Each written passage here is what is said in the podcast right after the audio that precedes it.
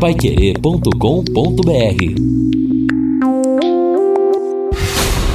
Gabinete do Asfone. Um podcast sobre os bastidores da política de Londrina. Amigos do Gabinete do Aspone, esta é a penúltima edição de 2020 e, por incrível que pareça, chegamos a 29 edições. Já ouvimos ex-prefeitos, ouvimos candidatos, ouvimos vereadores reeleitos, vereadores eleitos, o prefeito Marcelo Bellinati também reeleito e nós vamos continuar essa programação em 2021. Mas a entrevista desta edição número 29 do Gabinete do Aspone é uma que eu queria fazer lá no começo, mas não dava certo. O cara é muito compromissado, cheio de agenda, então vocês podem imaginar como é que é.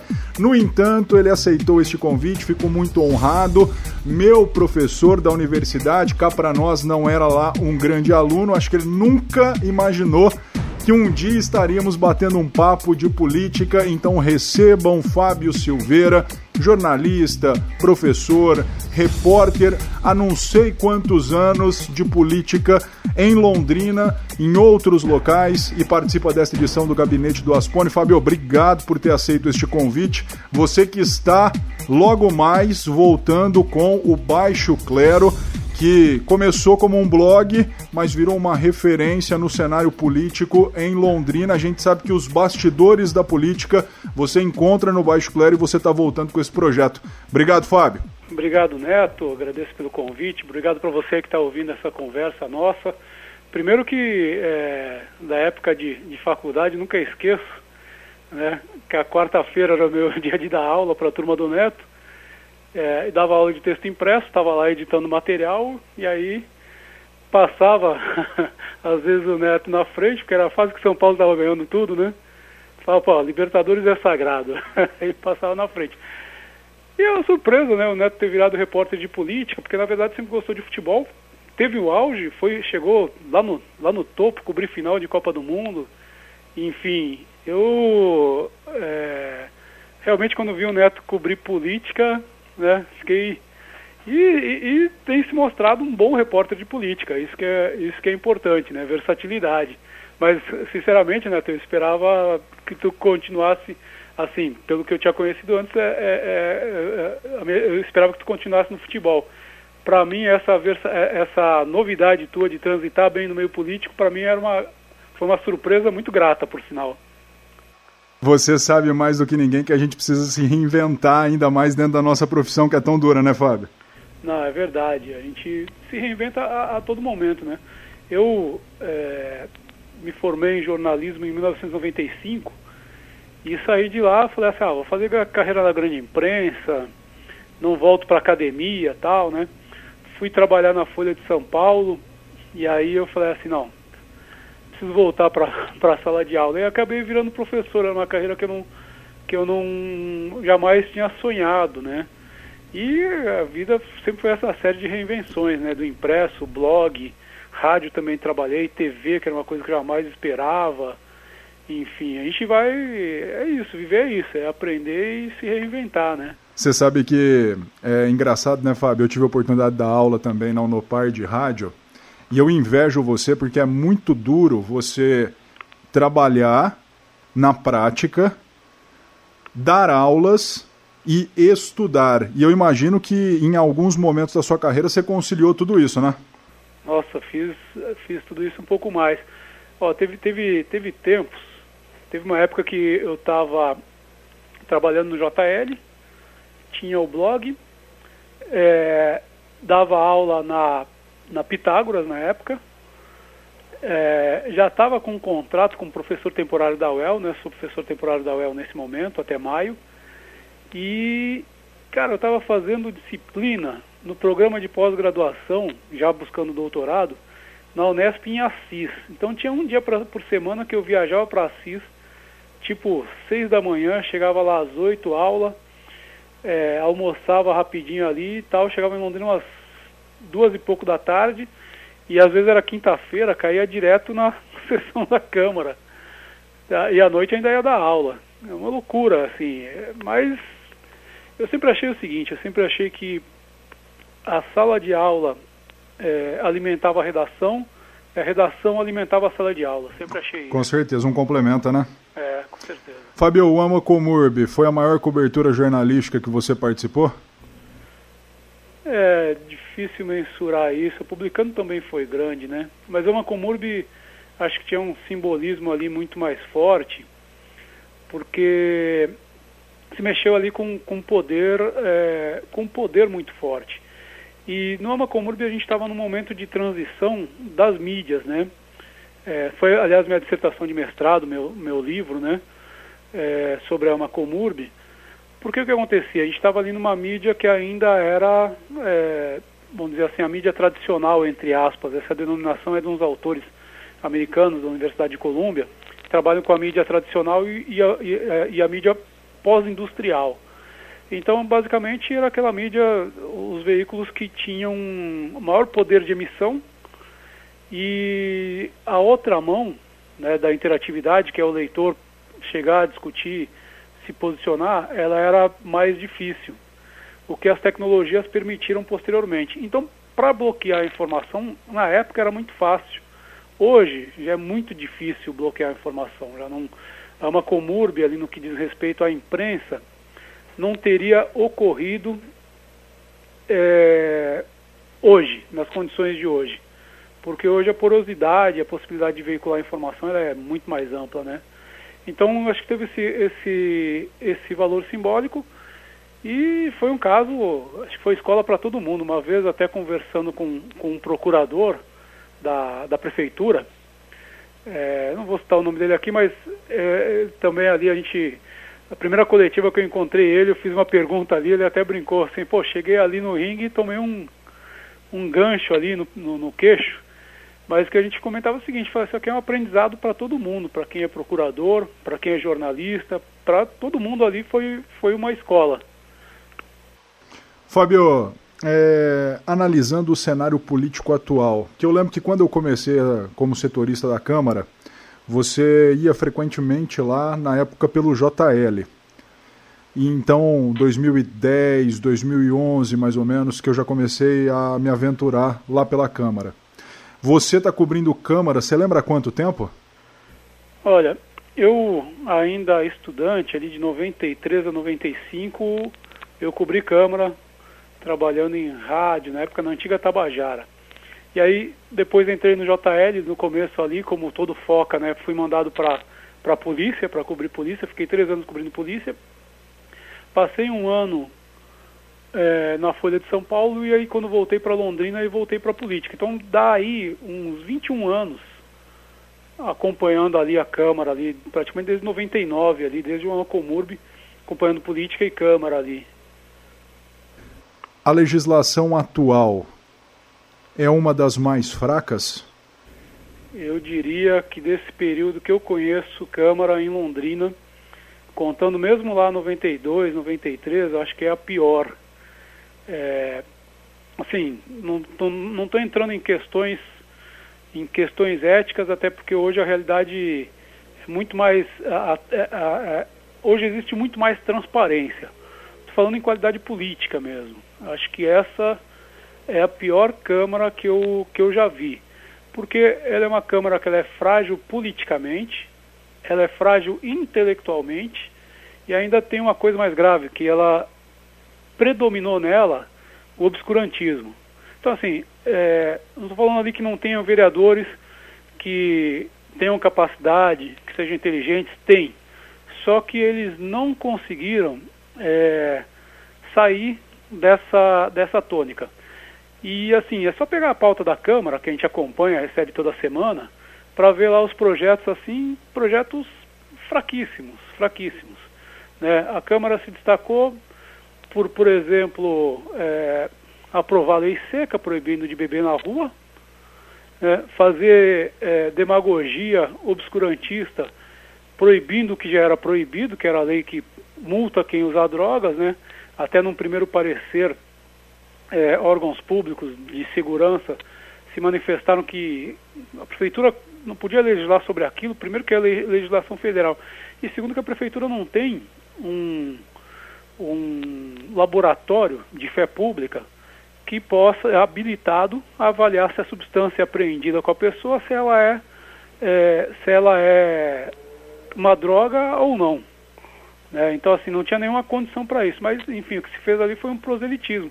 Então, uma Câmara, ao meu ver, em que prevaleceu o, o obscurantismo. O que, que a Câmara trouxe nesses quatro anos de debate que conseguiu pautar o Executivo em algum momento, porque o resto do tempo ela foi pautada?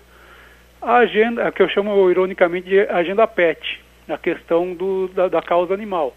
Que é importante? É importante. É, questão, por exemplo, dos animais abandonados na rua é uma questão de saúde pública. Né? Mas, assim, tinha que ser discutido mesmo, tinha que fazer alguma coisa, mas eu acho que a Câmara ficou devendo para os humanos. Para os humanos, o que, que essa Câmara propôs? Proibir de beber na rua? Né? Multar quem já está... Com... É, proibir o que já é proibido, que é multar quem está usando droga que é ilícito. Sim. É. E outra coisa, Fábio, sabe uma questão que me incomoda e deve te incomodar também? Essa semana a gente começou a fazer retrospectiva, né? Ver o que vai, o que não vai. Projeto de retirar sucata da rua, carro que estão parados aí há muito tempo, foi aprovado e não foi efetivado. Projeto dos bueiros ecológicos foi aprovado e não foi efetivado. Ou seja, são muitos projetos que são aprovados traz aí algum tipo de esperança para uma determinada classe ou até para nós mortais, né? E na verdade a gente vê que não sai do papel. É, porque se cria coisas, mas não diz quem. Mas ela, a, a prefeitura não tem perna para fiscalizar, né? É a mesma coisa. Pega a guarda municipal, tem trocentas atribuições. Aí tu vai pegar a guarda e falar assim: bom, vai andar com um talãozinho para multar quem está bebendo, um talãozinho para multar quem está é, é, usando droga ilícita, que já é outra lei, né? Que é uma lei de outra esfera, né? De, de, de, de esfera federal. E aí, quer dizer, tu fica enchendo de atribuições, né? Enfim, para fazer aí essa média e acaba não sendo efetivo, né? Essa que é, que é a realidade. Mas é o seguinte, né? Deixa eu te falar uma coisa. A meu ver, essa legislatura, é, que eu tenho notado é que a cada legislatura ela vai, a Câmara vai piorando um pouco. Mas para mim o ponto de corte, ali, o ponto de inflexão onde a Câmara vem ladeira abaixo, perdendo é, importância, relevância política, e que a gente nota pelas pautas, né? Porque como repórter tu sabe, né? Tinha para a Câmara lá, tinha vários assuntos, várias possibilidades de matéria. Sim. Hoje tu olha a pauta, nada serve, né? Com certeza. Tudo muito fraco. Mas para mim o ponto de inflexão é o seguinte: é 2013 para cá, que é a partir do momento que o que o Kiref é, é, que o Kiref é prefeito e agora na gestão, no primeiro mandato, Marcelo. Assim, o problema não é o Kiref. O problema é que ele foi eleito dentro, dentro, dentro de uma lógica de pós-política. Ele era uma antipolítica, mas não é antipolítica, a antipolítica louca, raivosa e tal, né? enfim. Ele era um pós-político que falou assim, ah, não, eu sou técnico, né? mas ele não foi lá para a prefeitura fazer futebol. Ele foi fazer política na prefeitura, né? Sim. Então, esse marketing do sou técnico, ele esvazia a política. E nesse esvaziamento a Câmara se esvaziou junto. Então eu vejo essa, essa queda a partir de 2013. Ainda que na legislatura passada, tinha lá que eu chamo as, as Três Marias lá, que, que era a Elza Correia, a, a Sandra e a Sandra Graça, uhum que elas faziam muita diferença na Câmara. Elas seguraram aquela Câmara, que já era ruim, de ser tão obscurantista quanto a atual. Né? As três pela atuação lá, né? a Sandra lia projetos, olha só, ela lia os projetos, é uma coisa básica. Básica. Que eu acho que tem gente que não lê. Não, tanto que quantos vereadores assumiram que votaram algum projeto errado nessas legislações de 2013 para cá? Sim, sim. E, e, as três fizeram falta. Quer dizer, a Sandra foi candidata a prefeita, a Elza abriu mão de ser candidata porque não concordava com o caminho do partido dela, que era uh, se coligar com o Marcelo Bellinati, e a Lenina não conseguiu se reeleger na época, agora se elegeu de novo. Eu acho que essas três mulheres aí fizeram falta demais. Fabio, te surpreendeu algum dos reeleitos porque nós tivemos Daniele Ziober, Jairo Tamura, Eduardo Tominaga, Ailton Nantes, Emanuel Gomes e Fernando Madureira. Algum desses você achou que não voltaria e voltou? Acho que não, acho que nenhum deles surpreende, né? O, o Madureira com a atuação ali no campo da, do esporte ali, É... Perdeu muito voto, né, Fábio? Quase 2 mil votos aí, e mas... muito pelo reflexo dele ter assumido a fundação, não? Sim, mas por outro lado ele conseguiu manter um eleitorado ali, né? Na verdade o pessoal votou nele para vereador, ele foi elegeu ele para Fundação de Esportes. Pode ter perdido voto, mas conseguiu manter. A Ziober, ela, né, a gente questionando se essa deveria ser a agenda mais importante do, do legislativo ou não, mas essa agenda dela conseguiu implantar políticas ali, fez a prefeitura adotar políticas nessa área, né? Enfim, embora também acho que fora dessa área ali a atuação dela foi fraca, né? Eu não esqueço que no começo da legislatura, ela, única mulher da Câmara, aprovou um requerimento, sem saber que estava votando, foi a alegação dela, é, é, que era um desagravo a um estagiário de uma empresa de engenharia que fazia postagens machistas, e ela votou a favor disso, ela é, é, era a única mulher, né? Então, assim, acho que também isso levou o Nantes com a base muito forte ali nas igrejas, né? é, enfim, Emanuel também, né? E o Tominaga desses, desses todos aí reeleitos, o Jair Tamura, enfim, conseguiu. É que o Jair Tamura também já tinha um rical, já tinha sido vereador outra vez, não se reelegeu, daí depois voltou, agora conseguiu se reeleger, né? Então, são todos eles que já têm um nome relativamente conhecido, né? E o Tominaga ali, que tem as bases sociais dele ali e tal, a classe média que vota nele, conseguiu manter. Acho que nenhum deles surpreendeu, não. Fabio, como é que você vê essa possível troca na Câmara é, por conta dessa situação que ocorreu aí essa semana? É, do Marinho, do Roberto Fu, envolvendo aí o Zezinho, fisioterapeuta. Pois é, me parece que pela decisão lá do, do TRE, né, tem a questão de que não houve uma notificação correta do Zezinho, né, e isso fez com que os votos dele, em vez de anulados, eles voltassem a valer mudando o consciente. Agora, eu acho que o, tanto o FU quanto o Marinho eles têm uma coisa em comum que são vereadores que vêm de movimento comunitário, foram lideranças comunitárias. E nesse sentido eu acho interessante, é, tanto um quanto o outro, é, porque eles vêm de uma representação, eles falam em nome de alguém. Isso, isso é interessante. O trabalho do FU eu já conheço, do Marinho eu não conhecia, e o Futo aí, já nem lembro mais quanto tempo na Câmara, deve ser quarto, quinto mandato, eu acho.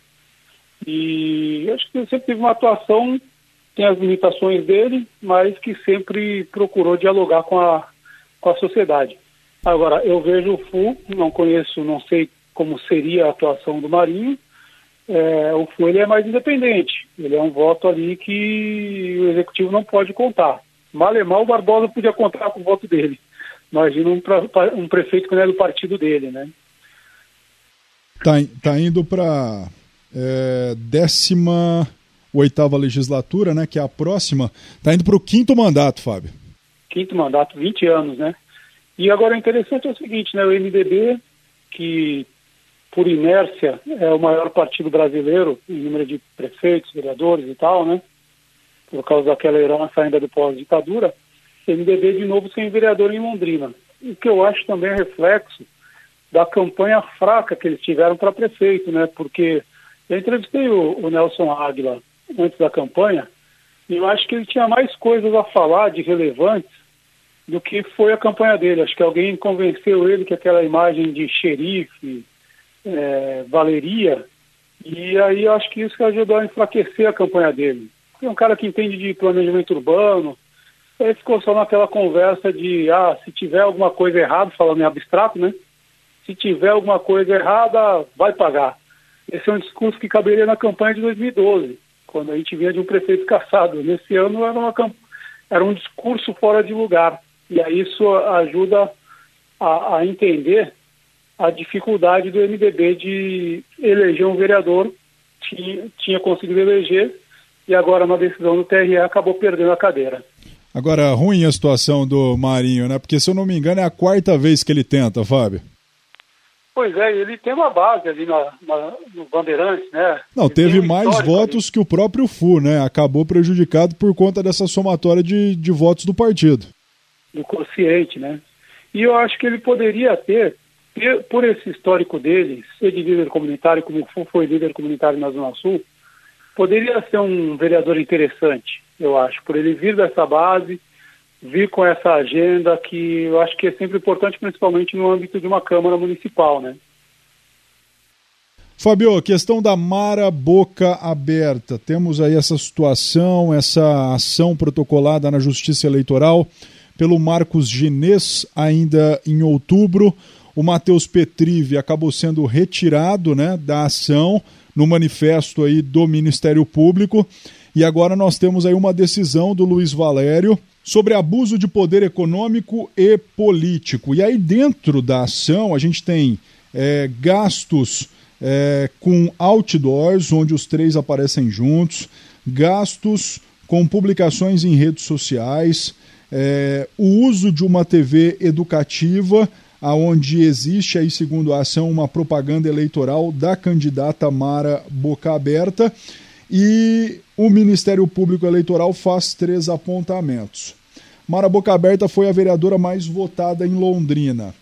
Nós tivemos o caso da Selma, né, a senadora Moro de Saias, que é um caso que eu dei uma lida e se assemelha bastante a essa situação da Mara Boca Aberta. Está correndo risco, Fábio? Eu acho que pelo, pelos posicionamentos aí o risco existe, né? Mas uh, a justiça eleitoral, aqui no primeiro grau, eu acho que ela age de forma mais técnica. Mas quando sobe para as instâncias superiores, principalmente lá no TSE, ela acaba sendo mais política. Porque, por exemplo, teve denúncia, inclusive mostrada em vídeo e tal, da campanha do Bruno Covas em São Paulo distribuindo cesta básica. E não me parece que vai acontecer alguma coisa é, com ele. Então, tem que ver como é que vai. O risco é real, né? Até porque, pelo, pelo tamanho do Bruno Covas e o tamanho da Marabuca Aberta, isso é o que determina o risco no Brasil, né? Então, vamos esperar para ver. É a vereadora mais votada, né? É, de qualquer forma, tem que ser coibido. Se esse abuso realmente aconteceu, ele tem que ser coibido. Isso não pode acontecer. Mas é preciso que seja coibido de todo mundo. Né? Não dá para ter uma justiça para um e uma justiça para outro. Senão é tribunal de exceção. Então, se houve erro, que se cumpra a lei, cumpra-se a lei. O lado negativo seria perder uma, uma mulher na Câmara, seria uma a menos, mas enfim, que se cumpra a lei e aí tem que ver quais são os elementos que a justiça tem na mão e aí isso aí o pessoal do, do direito é que vai tratar disso. Fábio, o que você espera da próxima legislatura? Porque, sinceramente, o fato de sete mulheres estarem lá é uma coisa inédita e eu acho que você também classifica como positiva, não? Positiva e mais do que isso, para mim, seria muito interessante se Londrina tivesse a primeira presidenta da Câmara. Ah, eu acho que isso aí já está no bastidor articulando, hein? É, eu acho que seria muito positivo alguma que transitasse entre, entre todos os blocos ali, eu acho que seria muito interessante. A única que admitiu publicamente para mim que gostaria de ser, ou que toparia ser, Sônia Jimenez.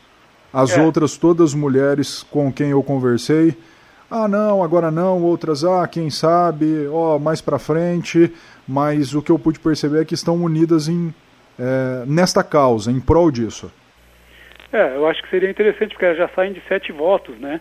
E eu acho que talvez o nome da Sônia Gimenez, até porque ela já teve experiência na vida pública, né? Dali de, de todas essas, a Dani Ziober é reeleita, a Lenir também já foi vereadora, né? É, Jéssica foi assessora parlamentar, é, mas, a, bom, a Mara também, muitos anos assessora parlamentar, inclusive do Marcelo Berinatti, né? Mas eu acho que talvez a Sônia ali consiga ali um certo equilíbrio, inclusive transitando né, frente a umas questões de uma certa polarização que deve ter ali, né? O Jessicão com a postura de extrema direita já falou que não vai conversar com a Lenir, que é muito negativo, né? Porque tu vai para o parlamento para conversar, né? Exatamente. Mas enfim, mas eu acho que seria, eu, eu acredito, assim, eu quero, quero acreditar que essa presença feminina inédita, ela melhore um pouco a qualidade da Câmara, porque como eu disse na legislatura anterior essa atual que está acabando daqui a 15 dias, é, o que salvou foram, foram as três mulheres que segurava ali para a coisa não, não desandar como desandou na atual. Agora, eu acredito, acho que as mulheres têm um, têm um papel muito importante, acho que passa por elas, é, acho que o resgate do Brasil passa pelo, pelas mulheres, com certeza, E pena que foram só sete, né? Porque elas são 51% da população, 52 ali, tinha que ser pelo menos umas 10. Sem dúvida. Fabio, Causa Animal elegeu David Weasley, do PROS, com 4.626 votos, reelegeu a Daniele Ziober, com 3.770 votos, e também a Lu Oliveira, que é a madrinha da ADA, usa também essa bandeira, dentre outras, com 3.897 votos. É uma bandeira que, como você já frisou, ela teve destaque nessa legislatura, talvez foi a que mais conseguiu atribuições e realizações por parte do executivo. Mas é uma preocupação os vereadores eleitos por bandeira, pensando que a Câmara é algo muito maior que isso? É, acho que assim é importante porque é, é, é, essas bancadas por interesse, a gente tem isso em parlamentos maiores, no Congresso, Assembleias que são maiores, né? na Câmara é difícil ter uma bancada de um único interesse, porque é bem mais dispersa a eleição para vereador eu não vejo nisso, nisso problema. Agora, o que eu acho que a Câmara precisa fazer, obviamente, eles não podem atuar lá só pela causa animal, a Câmara precisa ampliar, precisa pensar é, mais amplo. Ok, fazer, fazer. Aliás, o que deu voto, né? Porque bichinho é fofo, né? Cachorro é fofo, gato é fofo, né? Mas precisa pensar nos humanos, né?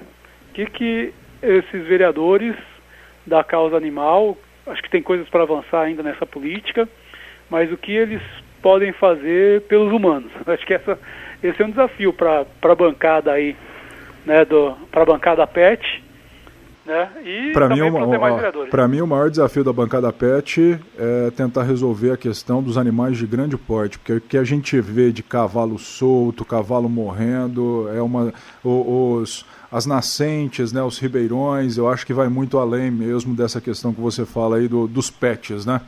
É, para a gente finalizar essa questão da Câmara, Fabio, e aí eu vou te colocar numa encruzilhada que eu sei que para você não é, porque você não tem problema em falar sobre isso. Nós temos aí Guilherme Bellinati, o Regis Choucino e o Jamil Janene como suplentes do PP. E tivemos quatro vereadores eleitos pelo PP: o Matheus Tum, também o Ailton Nantes, a Daniele Ziober e tivemos mais um vereador. Jessicão. Jessicão. Você acha que vai ter dança das cadeiras? Eu acho. É, eu acho que não nessa. Talvez até tenha, mas não nessa, nessa proporção. Né? Não sei se o. Desses quatro aí, acho que o Nantes, não, não sei se ele gostaria de ir para executivo. Acredito que não. Talvez o Matheus, mas você falou isso sem conhecer o Matheus, só pelo fato dele ter sido assessor ali do, do Marcelo, né? Mas se abrir, eu acho que uma vaga só.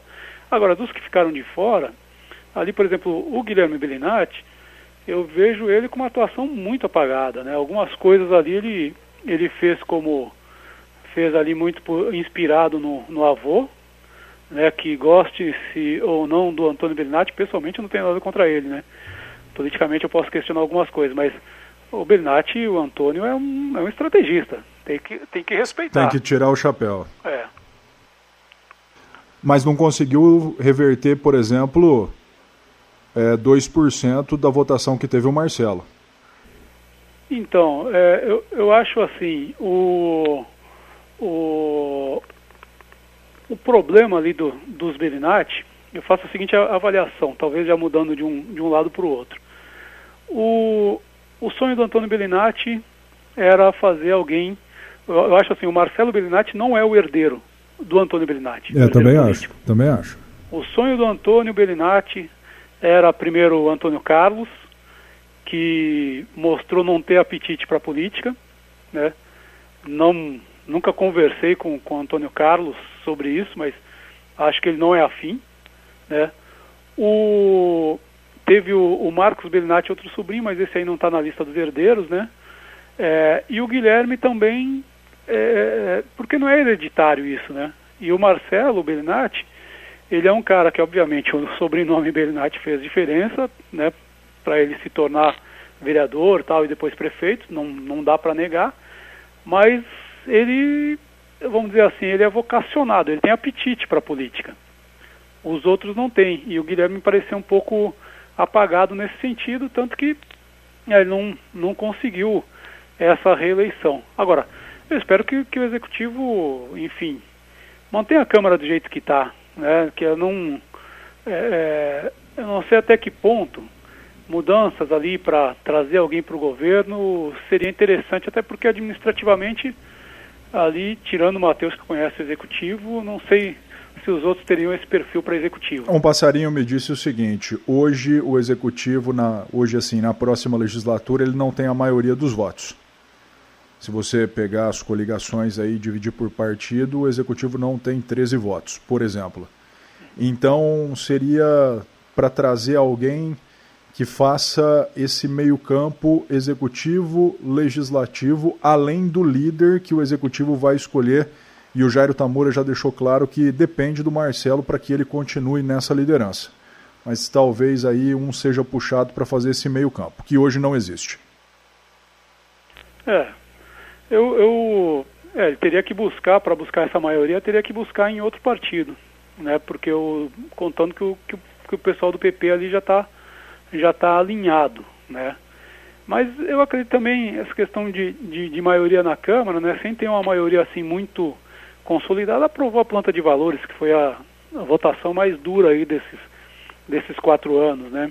Sim. Então, não acredito assim que ele vai ter grandes dificuldades com, com o legislativo, até porque também a tendência natural do legislativo no Brasil é de ficar a reboque do executivo, né? Então, né, em troca de um bueiro desentupido, ele ganha uns votos, né? Em troca de um atendimento, uma demanda ali de um eleitorado, ele ganha voto tranquilamente. Fabio, mudando do, do legislativo para o executivo. Reeleição do Marcelo Bellinati com quase 70% dos votos. É algo que antes da eleição você não acreditava ou por todos os fatores, pandemia, aparição, você imaginava que ia ser mais ou menos isso, até porque a gente não teve uma novidade como foi o Kiref na eleição passada e a gente não tinha ninguém politicamente estruturado para bater de frente com o Marcelo na eleição. Quais fatores o levaram a isso? E você é favorável ou você tem receio à reeleição? Ah, começando pelo fim. Acho que reeleição está aí, tem que ficar, né? A gente não pode ficar a cada 20 anos mudando, né? Foi criada a reeleição lá em, em 97, né? É, foi aprovada a, a reeleição foi aprovada de uma forma assim bastante questionável, né? Feita sob encomenda para o Fernando Henrique. Agora é o seguinte: tá aí a reeleição, deixa a reeleição. Não dá para ficar mudando aí ao sabor é, dos interesses. Então, em primeiro lugar, é, manter a reeleição. Em segundo lugar, assim, eu achava o Marcelo Bellinati realmente favorito, é, mas 70% foi uma vitória é, acachapante, né? Foi bastante foi bastante forte. Eu, eu atribuo aí algumas questões. Por exemplo, o Kiref apareceu lá como surpresa em 2012 num ambiente já de desgaste da política. Então tinha um ambiente para uma, assim, não estou falando pejorativamente, mas para testar alguma coisa diferente. Para que não se elegesse um político de carteirinha, é. né? É, não que o Kiref não fosse político, né? Embora ele tinha sido candidato já algumas vezes e tal, né? Mas, enfim, eu acho bobagem essa história de, ah, não sou político, sou técnico, sou antissistema, né? Os antissistemas estão aí na política há, muito tempo, né? há muitas décadas. Todos os antissistemas que eu conheço são de dentro do sistema, né? Mas, enfim, mas ali para aquele imaginário, a gente saía de, uma, de, um, de um prefeito, a gente saía de um terceiro turno, porque o Antônio Bernatti ganhou em 2018 e foi caçado o registro três dias depois pelo TSE. 2008. É, 2008, é. eu falei 18, então desculpa. Então, o Antônio Bellinati tinha, tinha caído dali, isso já era um primeiro trauma. Um segundo trauma ali era a questão é, do, da cassação do, do Barbosa, depois a renúncia do vice. Então, assim, era um momento propício para uma experiência ali com alguém, aspas, não político. Por isso surgiu o CREF naquele momento. Agora, eu acho que no âmbito geral, em termos de ambiente político, é, no Brasil, é, me parece que a ideia do, do antipolítica, entre aspas, ela sofreu um desgaste. Porque a antipolítica que vai lá, grita, xinga, né, faz barulho, é, ela, é, essa fórmula me parece que ela está começando a sofrer um desgaste, porque é o seguinte, além de xingar e de falar que vai mudar tudo isso daí, o que, que a antipolítica tem para oferecer? Esses políticos que foram eleitos na linha antipolítica têm para oferecer? Não, boca, boca Aberta, por exemplo, é o maior reflexo disso nosso aqui, né? Sim, exatamente. E aí o que, que ele tem para oferecer administrativamente? Não tem. O governo da antipolítica não está entregando nada. Nós estamos com mais de 180 mil pessoas mortas numa pandemia em que o governo não está nem aí para nada, que está seis meses para comprar seringa e, e, e, sabendo que havia a vacina uma hora e ficar seis meses o pedido de compra de seringa parado. Então, assim, acho que o eleitor devagar vai começando, não quer dizer que tenha acabado a antipolítica, mas começa um ambiente e fala assim, peraí, o que, que administrativamente na minha vida, no meu cotidiano, a antipolítica vai, tem para oferecer? Não tem para oferecer muita coisa. Então votaram na segurança de alguém, de alguém que já estava lá. Acho que o Marcelo Bernatti fez uma gestão, não posso honestamente falar que foi ruim, né? Não acho também a sétima maravilha, mas fez uma gestão é, equilibrada, não teve escândalo.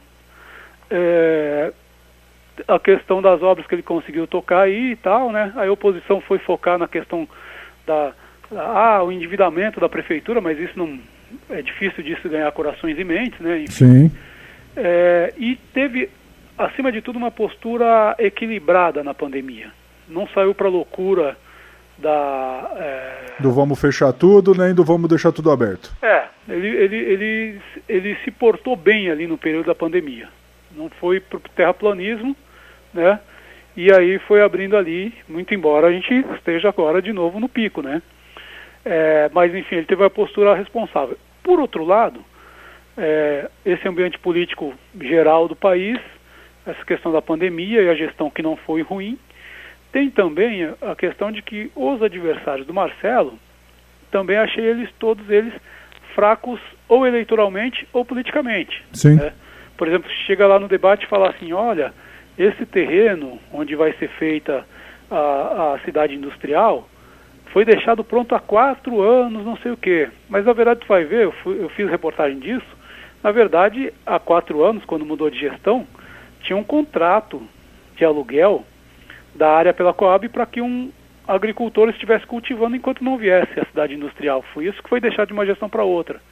Então, assim, foi difícil, acho muito frágil, os candidatos muito frágeis, politicamente. Estratégias ruins. É, estratégias ruins, estratégias ruins.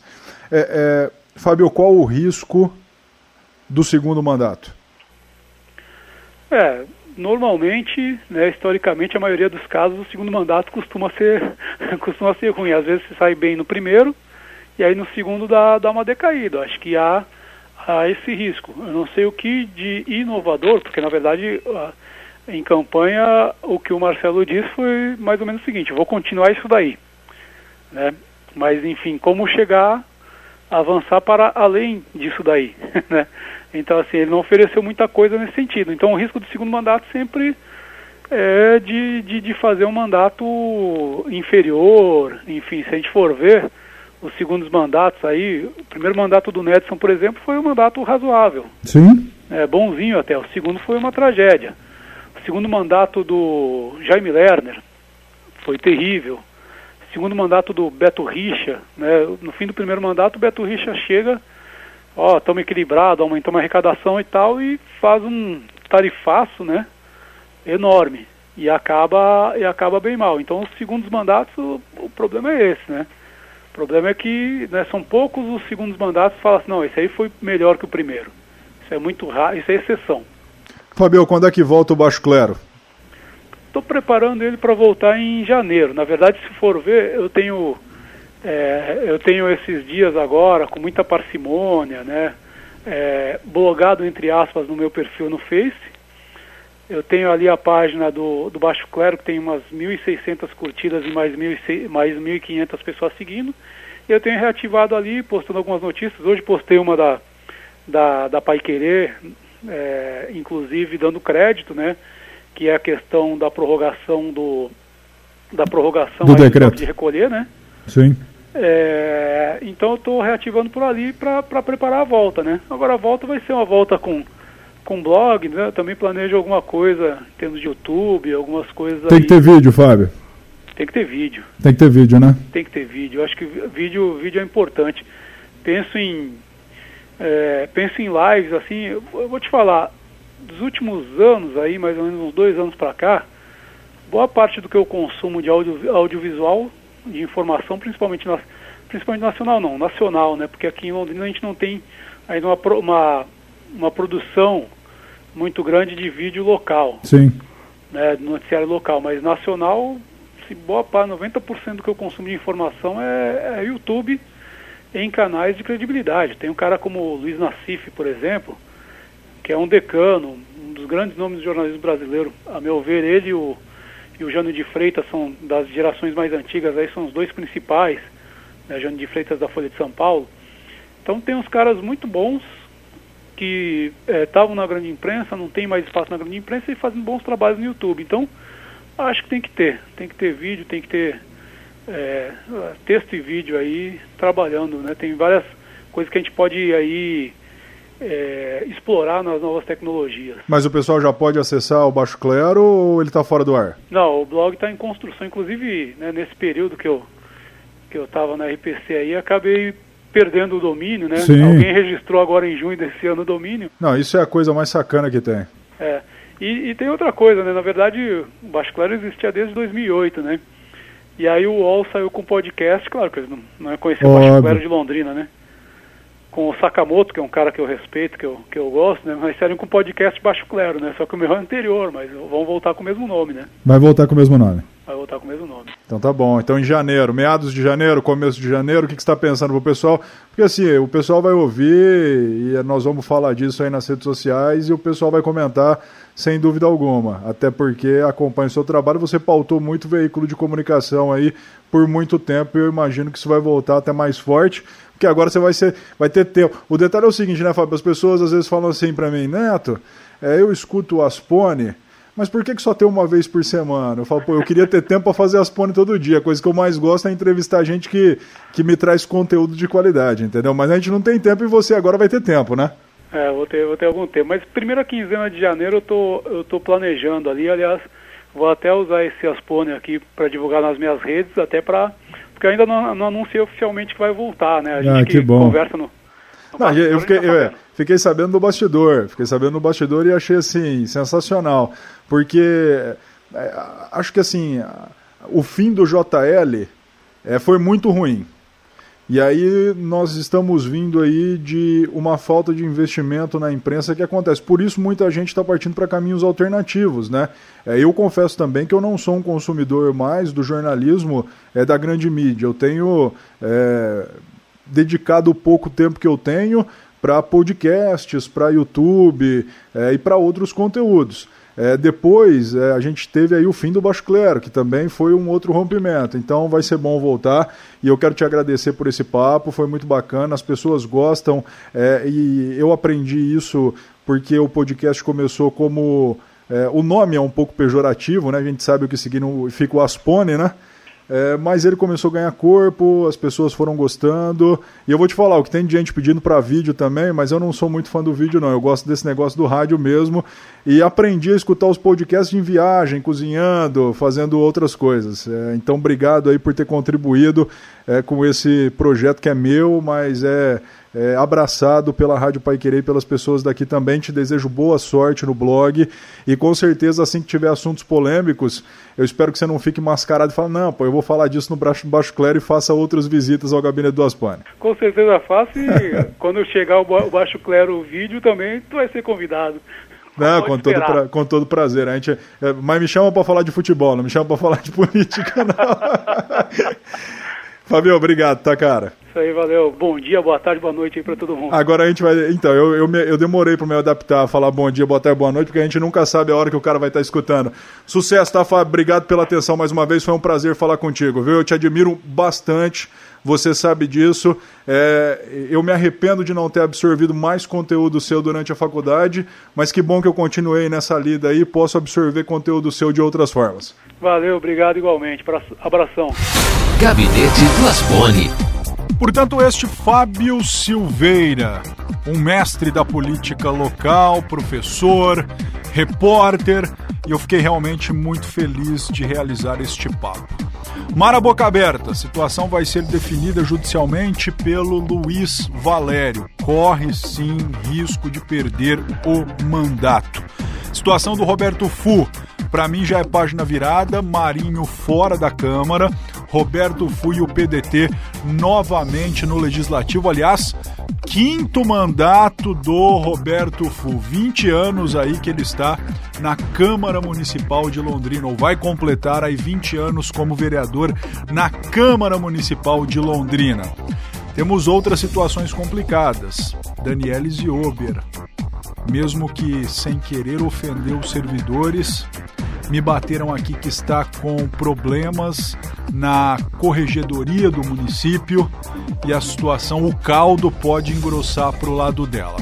Tivemos aí nesta sexta-feira a diplomação dos vereadores, a posse acontece no dia primeiro e eu volto na semana que vem ou em qualquer momento em uma edição extraordinária aqui no Gabinete do Aspone, que você encontra no paiquerê.com.br, nas nossas redes sociais e também no canal do Spotify Gabinete do Aspone. Meu muito obrigado a todos. Edição número 29, terminando agora. Valeu! Gabinete do Aspone. Um podcast sobre os bastidores da política de Londrina.